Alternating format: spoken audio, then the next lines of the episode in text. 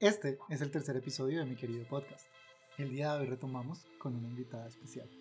Ella es toda una experta en el tema de hoy y nos va a guiar por el maravilloso mundo de las telenovelas. Hola, ¿cómo estás? Bienvenida. Hola, gracias por invitarme. Bueno, cuéntame, ¿de qué nos vas a hablar el día de hoy? Buena pregunta, excepto que ya dijiste que vamos a hablar de telenovelas, entonces yo te la devuelvo con una pregunta. ¿Tú qué sabes de las telenovelas? Cuéntame, antes de empezar, ¿cuál es tu experiencia viendo telenovelas? Muchos memes de la maldita lisiada. Ok. eh, de donde sacaba Talía plata cuando no tenía canciones. Y que de ahí salió Belinda. Belinda. ah.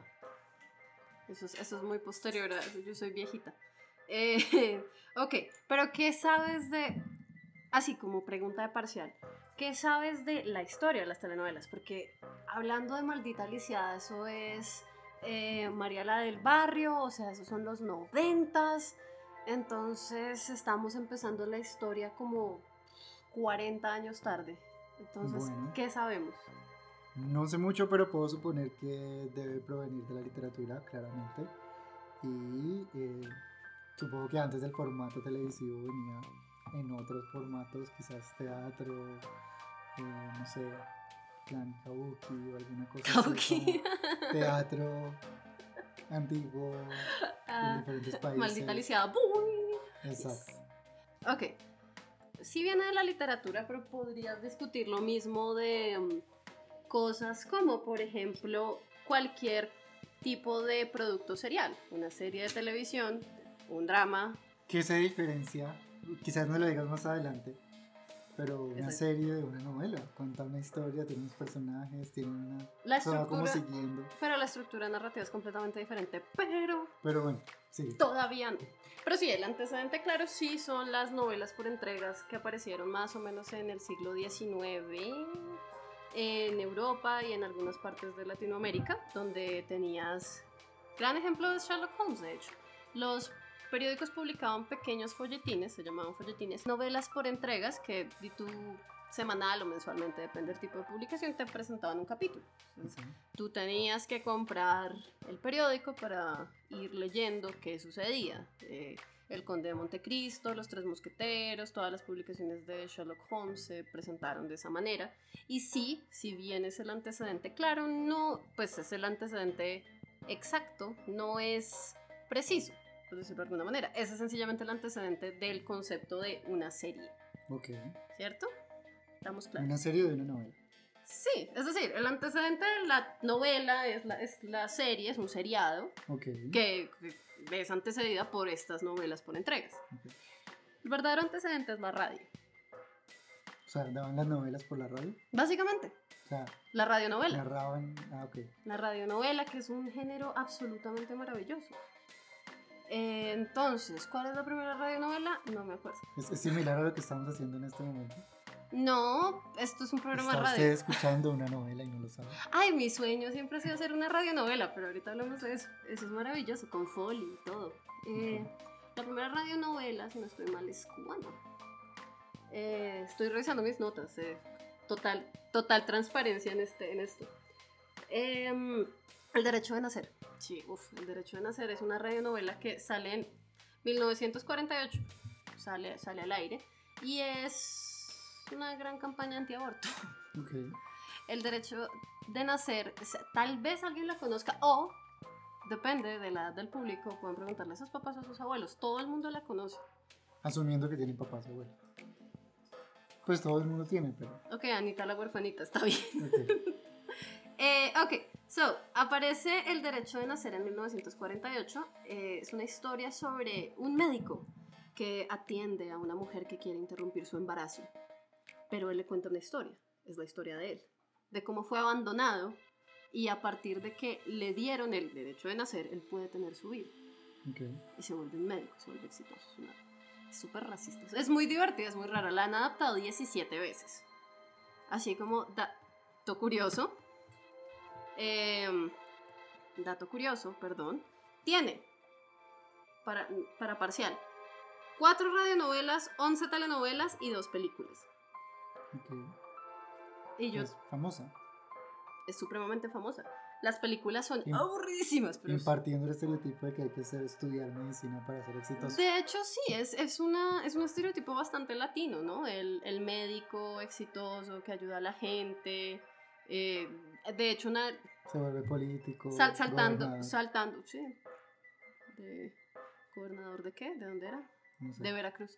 Eh, eh, de hecho, em, saltando, pensando un poco en el estereotipo del médico exitoso, una de las películas más conmovedoras, en mi parecer, de, em, de Cantinflas es una en la que él es un médico rural. Ok. Y es, es maravillosa, es muy bonita. Pero, volviendo al tema. Entonces, hablemos de Estados Unidos por un momento. De la novela en Estados Unidos o del país como tal. No, no hablemos del país como tal, qué horror. Eh, esto no es un podcast de terror. Petróleo. Piu, piu. Mouse. Eh, no, y Kentucky Fried Chicken. El peluquín de Donald Trump. El peluquín de Donald Trump. Tesoro Nacional, no. Estados Unidos tiene una cosa que aparece antes de las telenovelas en Latinoamérica y uno podría creer que es eh, el verdadero origen, pero es diferente. Son las soap operas. ¿Las conoces? Ok. ¿Te suenan de algo? Friends. No, eso es una comedia. Eh, Continúo. Porque no recuerdo el nombre de ninguna, pero sí me ok. lo estoy imaginando. Grey's Anatomy. Ok. Ya, esa es una soap opera. bueno. ¿Sabes por qué se llaman soap operas? Así de... Porque la- la gente las veía mientras se tomaba la sopita, No, soap de jabón.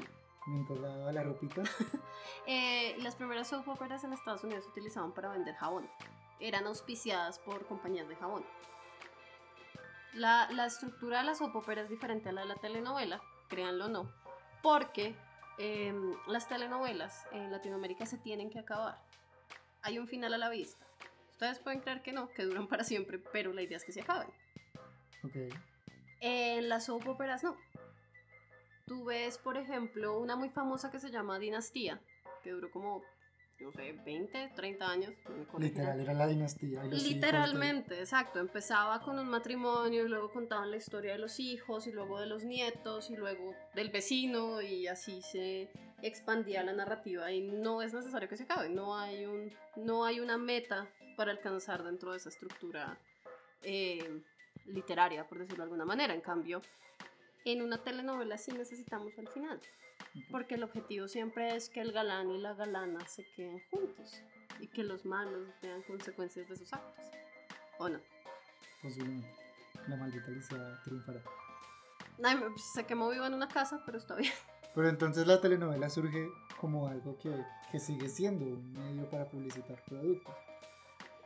No, Porque cuando el actor se toma la Coca-Cola con el logo mirando a la cámara mágicamente, pero- te la están vendiendo. pero tú puedes discutir eso de cualquier tipo de, Por eso, eh, por de eso, medio pero- audiovisual. pero, Product placement. pero bueno, mejor que sea jabón que Coca-Cola ópera. Coke ópera significaría muchas otras cosas. Coca. Solo lo harían acá. Eh, ok. Siguiente.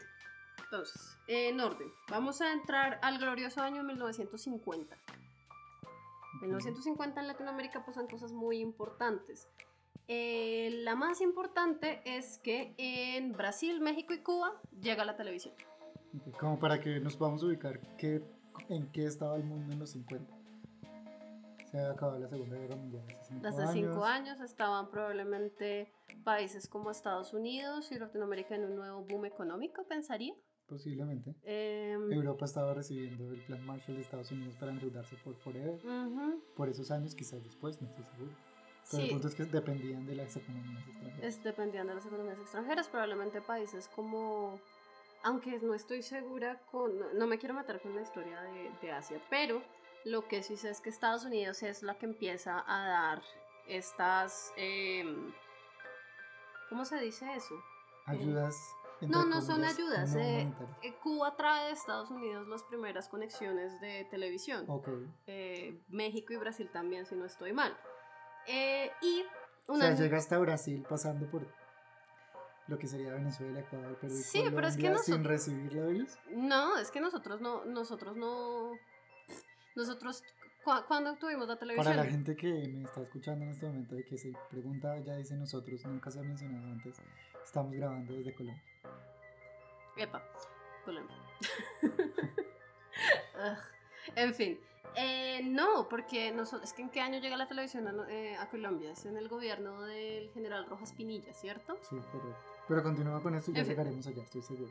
En fin, necesito otro, otro celular para ir buscando en, en Google. ¿Cuándo llegó la televisión? En fin, en el 51, un año después, se, se estrena discutiblemente la primera telenovela en Latinoamérica. No, es, no estoy muy segura. Hay muchos datos de, hay muchos datos encontrados al respecto. Hay mucha discusión. Es como la discusión de si la arepa es venezolana o colombiana. Uy, no hablemos de eso. Pero, pero en 1951 aparece eh, la primera telenovela brasilera que se llama Tu vida me pertenece. No, es mía. Abajo el matriarcado. Estas telenovelas, eh, justamente por la forma en la que funcionaba la tecnología de televisión en ese entonces, eh, eran muy cortas. Tu vida me pertenece duró 20, tuvo 20 episodios o 15, epi- 15 episodios de 20 minutos cada uno. Se grababa en vivo, es decir, la transmisión era en vivo.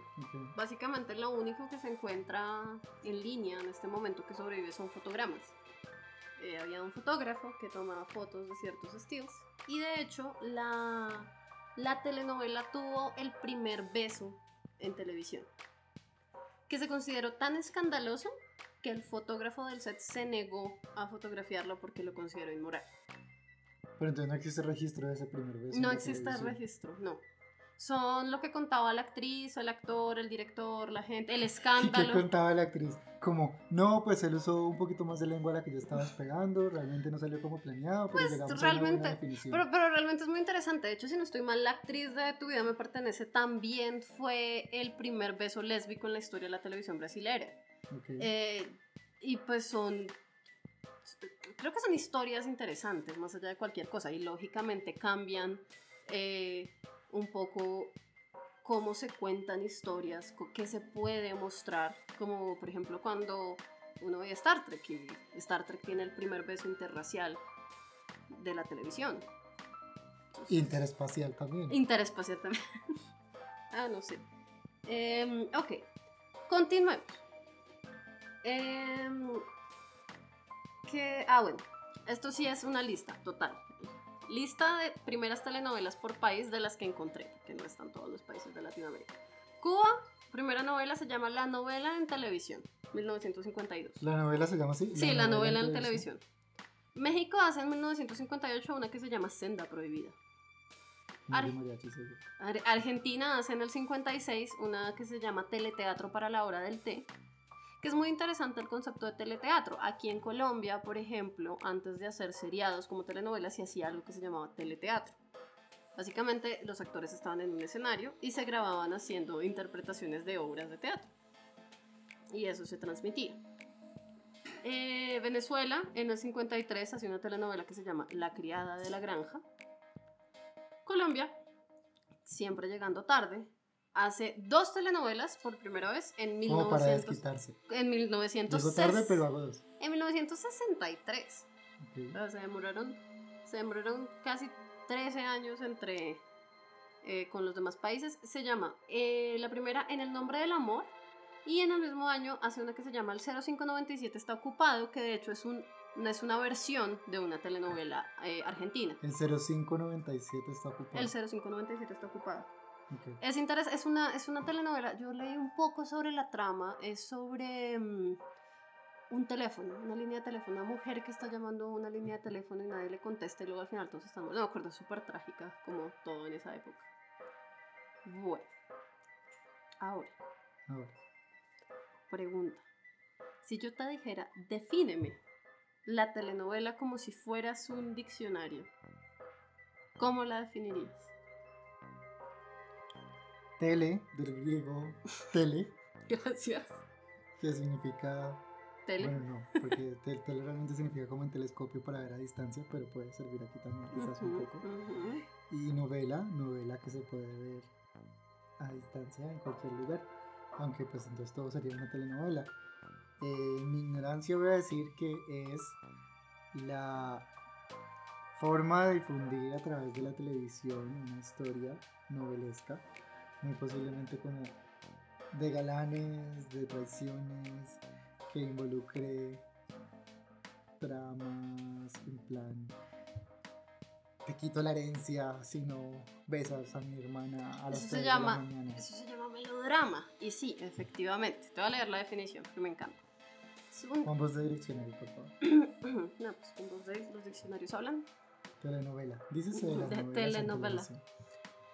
Una telenovela es género de la literatura producido para televisión que narra historias ficticias basadas en hechos reales o no y que posee un alto contenido melodramático. Esa es la definición. Ok. Pues sí, melodrama por todo lado. Pero entonces, yo te quiero hacer otra pregunta. Yo no sé, tú- no sé si tú te acuerdes, porque esta es una de mis cosas, de mis recuerdos más interesantes de cuando era niña. ¿Te acuerdas cuando pasaban? Eh, Paquita la del barrio. Paquita la del barrio es una cantante.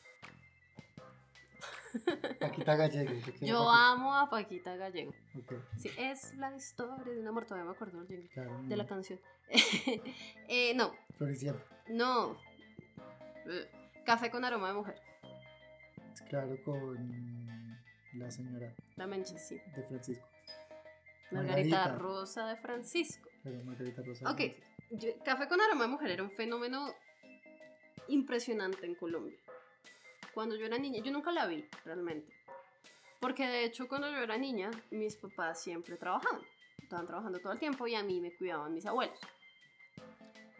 En las noches mis papás me recogían en la casa de mis abuelos y yo siempre me acuerdo que mis papás esperaban a la hora que empezaba Café con aroma de mujer porque no había nadie en las calles. Entonces podíamos coger un taxi y no nos salía tan caro. Y en el taxi pasaban la novela. La, la novela la pasaban por radio. Porque es que el país se paralizaba para ver esa vaina. ¿De qué trata? Sin tanto spoiler. Yo no, yo nunca vi café. Yo sé que trataba de mm, eh, gaviota, se llama gaviota, eh, que trabajaba en unos sembradíos de café y se enamora de una de las peores cosas que le hicimos a la televisión latinoamericana, que es el actor conocido como Guy Ecker, que es un actor brasileño que era malísimo, pero era un super galán y nosotros lo, lo- lo importamos. Pero yo no me acuerdo de qué se trataba. Pues es que yo nunca la vi. Bueno, pero ya está ahí, está bien. Decir más es spoiler. Se enamoran y se casan. No, no. Posiblemente Oh, después no. de 100 capítulos de trama. Pero, pero, pero era muy interesante. Incluso yo me acuerdo cuando dieron Betty la Fea, que la pasaron por radio, para que todo el mundo la pudiera, pudiera ver el final de Betty. Ha llegado lejos. Está Netflix. Ha No llegado sé si puedo decir Netflix, pero todos los derechos reservados a Netflix. Tun, tun. Ya puedes decir Netflix. Ok. Eh, y que, eh, Pepe, pero era impresionado, sí, sí, el fenómeno, creo que el fenómeno de Betty es la conclusión lógica de una cosa que sencillamente es muy exitosa porque las telenovelas tienen algo fantástico que es la simpleza de su argumento de base. Hay un protagonista, una protagonista, y a través de las adversidades se enamoran, vencen a todas estas adversidades y ganan.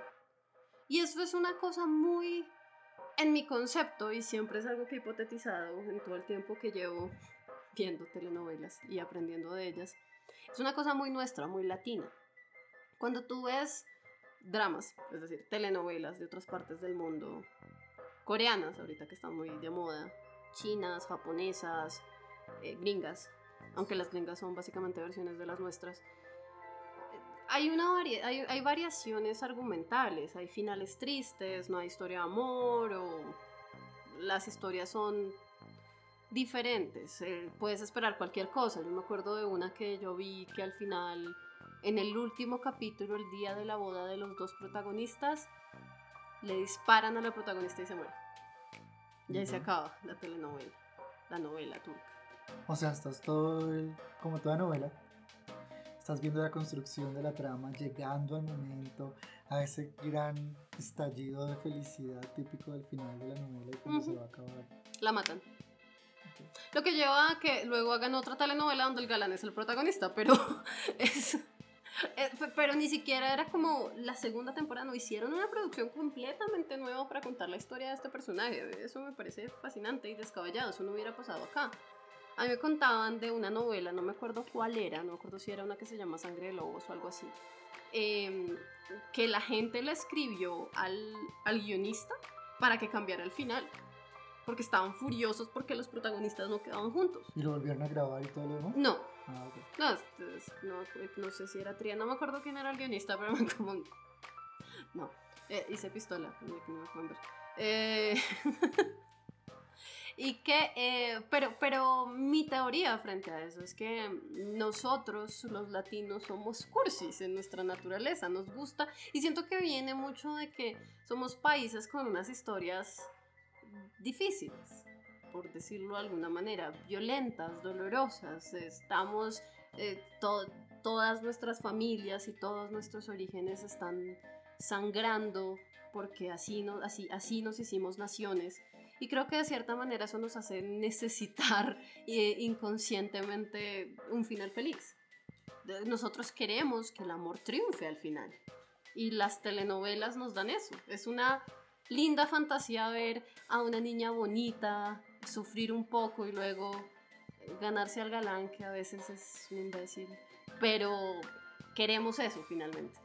Por eso nunca, por eso la protagonista nunca triunfa sola, porque existe esa idea de que, ay, sí, tan exitosa, pero tan solita, porque nosotros no queremos tampoco estar solos y queremos ver reflejada esa idea de nuestro propio final feliz en ellos. Y creo que eso es bonito. Y eso, y eso creo que hace que, que el género sea tan, tan interesante y tan valioso.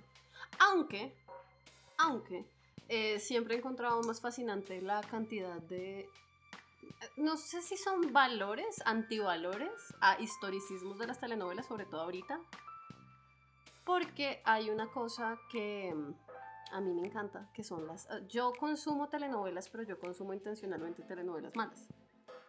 Entre más malas, ¿Por, más por qué motivo? Porque son muy divertidas.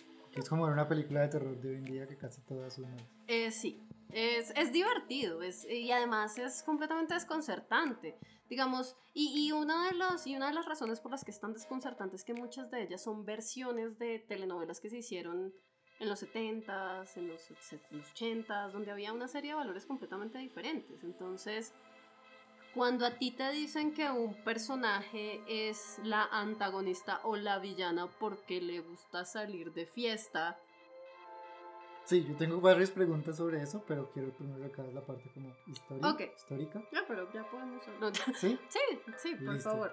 ¿Tú crees que con todos, y sé que te gusta, y pues como todos, la onda del feminismo y todo este tipo de cosas, Yes. tú misma lo has dicho durante la historia de las telenovelas, y lo dijiste ahorita, ese querer el galán, Ujú. ¿crees que empiecen a surgir más novelas como con la galana? O en la que el protagonista que pasa por todas las dificultades para llegar como porque siempre uno de los dos es como el éxito, ¿me entiendes? Sí, Si tú miras en Paquita la del barrio o Marimar, que son lo mismo en diferentes locaciones, siempre el éxito es llegar a ese hombre quiere decir yo amo a Paquita Gallego, pero excelente y como ese tipo de cosas, o lucharse que porque el hombre tiene una herencia y la empresa y todo lo demás. ¿Qué crees que va a pasar con ese modelo en las novelas? Ahora que, que pues estamos buscando un enfoque diferente en el cual no se vea que la mujer necesita estar ahí con el hombre para tener ese éxito y esa felicidad del típico final feliz. Pues eso es muy interesante porque de hecho, respondo así, eh, de hecho eh, ha habido novelas y es que ese es el problema de la división, porque ¿Corra? teleno, Ah, no, telenovela. telenovelas. Eh, y es el problema de la división de base del género porque creo que en este momento lo que se está dando, por lo menos en Colombia, no puedo hablar del resto de los países, es un giro frente a cómo estamos contando las historias y lo que estamos haciendo ahora son series. Ya no estamos contando la estructura básica de una telenovela. Estamos contando series con otro tipo de dramas y otro tipo de centros eh, argumentales que ya no tienen que ver con una historia de amor. Y eso es interesante. Es interesante y de hecho permite que los autores sean más creativos, permite retos actorales más interesantes. Yo me acuerdo el año pasado, antepasado, sí, antepasado porque se acabó en plena pandemia, dieron una serie que se llama La venganza de Analia. Está en Netflix. Maravilloso. Sobre una mujer Netflix patrocínanos. Continúa. Da- Daddy Netflix, please. Eh, y es sobre una mujer que ve cómo su madre es asesinada por un hombre que luego se vuelve candidato presidencial 20 años después y ella vuelve para ser la asesora de campaña de él y destruirlo desde adentro. Y es una locura. Y tiene historia de amor y lo que tú quieras, pero el centro narrativo es la venganza de ella y cómo empieza ella a corromperse moralmente por su desesperación de ver a este personaje completamente destruido. Y es interesante porque ella es el personaje fuerte y finalmente el galán. El protagonista masculino se vuelve un poco el compás moral de ella porque el tipo es supremamente firme y ético y parado como en lo que y, le dice como no, eh, no hagas esto y ella sigue y eso casi destruye su relación con él y casi destruye sus relaciones con todo el mundo y se muere un montón de gente, pero es eso, es, es, es como algo que puede ser coherente como una venganza a alguien que te hizo el nivel de daño puede finalmente destruirte, te pone al mismo nivel del villano. En un momento los dos se equiparaban en el nivel de las acciones reprochables que estaban haciendo y era fascinante. Y ahorita hay más series que están haciendo eso. Yo creo que el enfoque que habría que darle es que es la historia que se está contando y ver que son personas independiente de si es el hombre o la mujer Exacto, sí, y estás, o sea, creo que finalmente la literatura y todo esto son Son cosas que van evolucionando. Y no, van y-. Y son historias de personajes, lo demás no importa, estás contando una historia de un personaje y valga la aclaración, un, per- un- un personaje puede ser una ciudad, un personaje puede ser una cosa, no, no estoy hablando de humanidad en sí, pero está. Ahora quiero hacerte una pregunta con tu experiencia y pues, tu conocimiento del tema. Quiero conocer tu opinión sobre las narconovelas. O es, se pueden abordar desde valorar su contenido como histórico, lo que nos aportan de conocimiento de la historia, o ya es como demasiado vender la imagen negativa de un pasado tormentoso por el cual sufrieron gente y lugares y ese tipo de cosas. ¿Qué opinas de las narconovelas, de las 50 que hay de Pablo Escobar? O sea, cuéntame. Personalmente, a mí, a mí me acuerdo que cuando Caracol hizo la de Escobar, El Patrón del Mal, Que es buenísimo. Es buena, es Es una buenísima. buena, es una buena serie. En ningún momento lo endiosaron ni lo glorificaron. Y yo siempre he dicho que la gente que se quejó de hecho nunca, hechos, nunca la vio. Es Cuentan decir, y pues de todas maneras, si así a la gente le duela, Pablo Escobar era un ser humano. Y había gente que lo quería. Tenía hijos y tenía esposa y tenía una vida. Y a veces no era un mal, un mal tipo. No todo el mundo es malo todo el tiempo.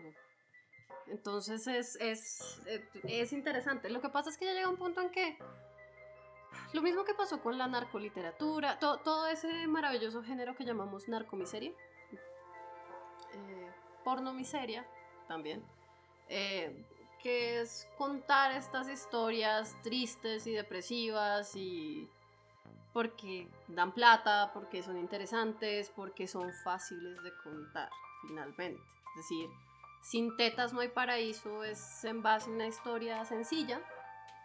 Una niña pobre que se quiere poner tetas y se jode la vida Ok. porque se mete con el narco en Medellín. Sencillo. Y ahora Gustavo Bolívar es millonario y senador. Eh, y el man es buen Gustavo. Bolívar fue el que escribió Sin tetas no hay paraíso. Sí. Gracias, señora aclaración. Entonces, Se otra pregunta. Yes. ¿Tú crees que nos estamos alejando de las telenovelas? O sea, va a llegar un momento en el que digamos, todos son series y ya, son series, una serie más, una serie menos, simplemente está dividida en temporadas. Ah, no. Te te voy a decir por qué. Eh, antes de que empezara esta hermosa y maravillosa pandemia que nos está volviendo todos ligeramente dementes, eh, Televisa en México tenía una cosa muy interesante. A propósito, las telenovelas nunca se van a acabar mientras exista los estudios de Televisa que son como igual de grandes a Hollywood, es una cosa absurda. Allá hacen como cinco telenovelas al tiempo, sin ningún problema. Los actores no tienen tiempo a aprenderse los guiones, están con apuntador todo el tiempo porque no, no dan. Eh, y ellos estaban haciendo en este momento un proyecto que a mí me encantaba, se llamaba Fábrica de Sueños. Y es un live stream de telenovelas. No, Fábrica, en Fábrica de Sueños lo que estaban haciendo era coger las telenovelas clásicas de, de ellos, de México. Cogieron Rubí, em, Cuna de Lobos, creo que se llama, Rubí, Cuna de Lobos y no me acuerdo cuál fue la otra. Alcanzaron a ser tres, van a ser como siete.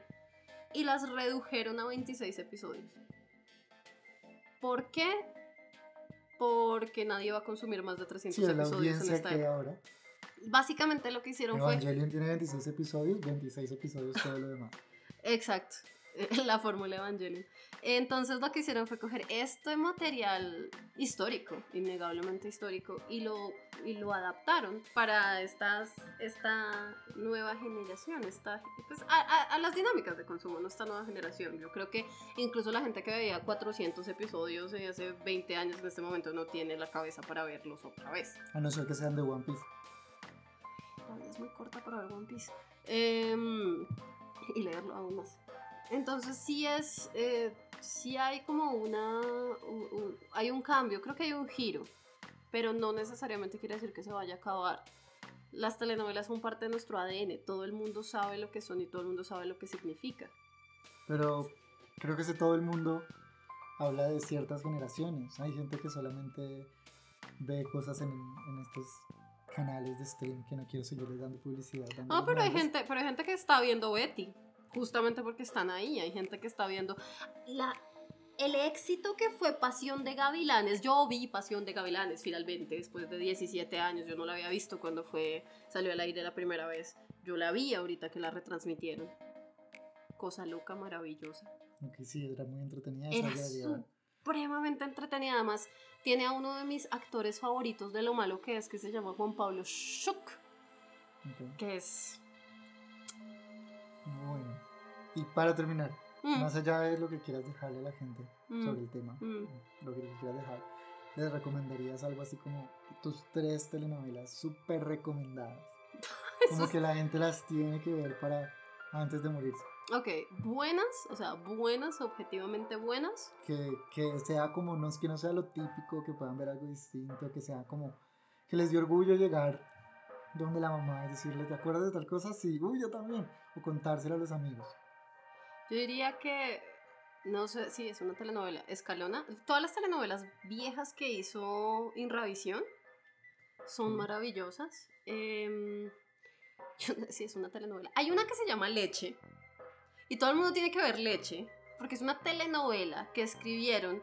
Eh, creo que tres manes de Les, de, de les Lutiers con Daniel Samper, Daniel Samper, no, con, bueno, no me acuerdo, sí, con Daniel Samper papá, sí. La, la escribieron, es una comedia en, en aras de, de, telenovela y es absolutamente maravillosa.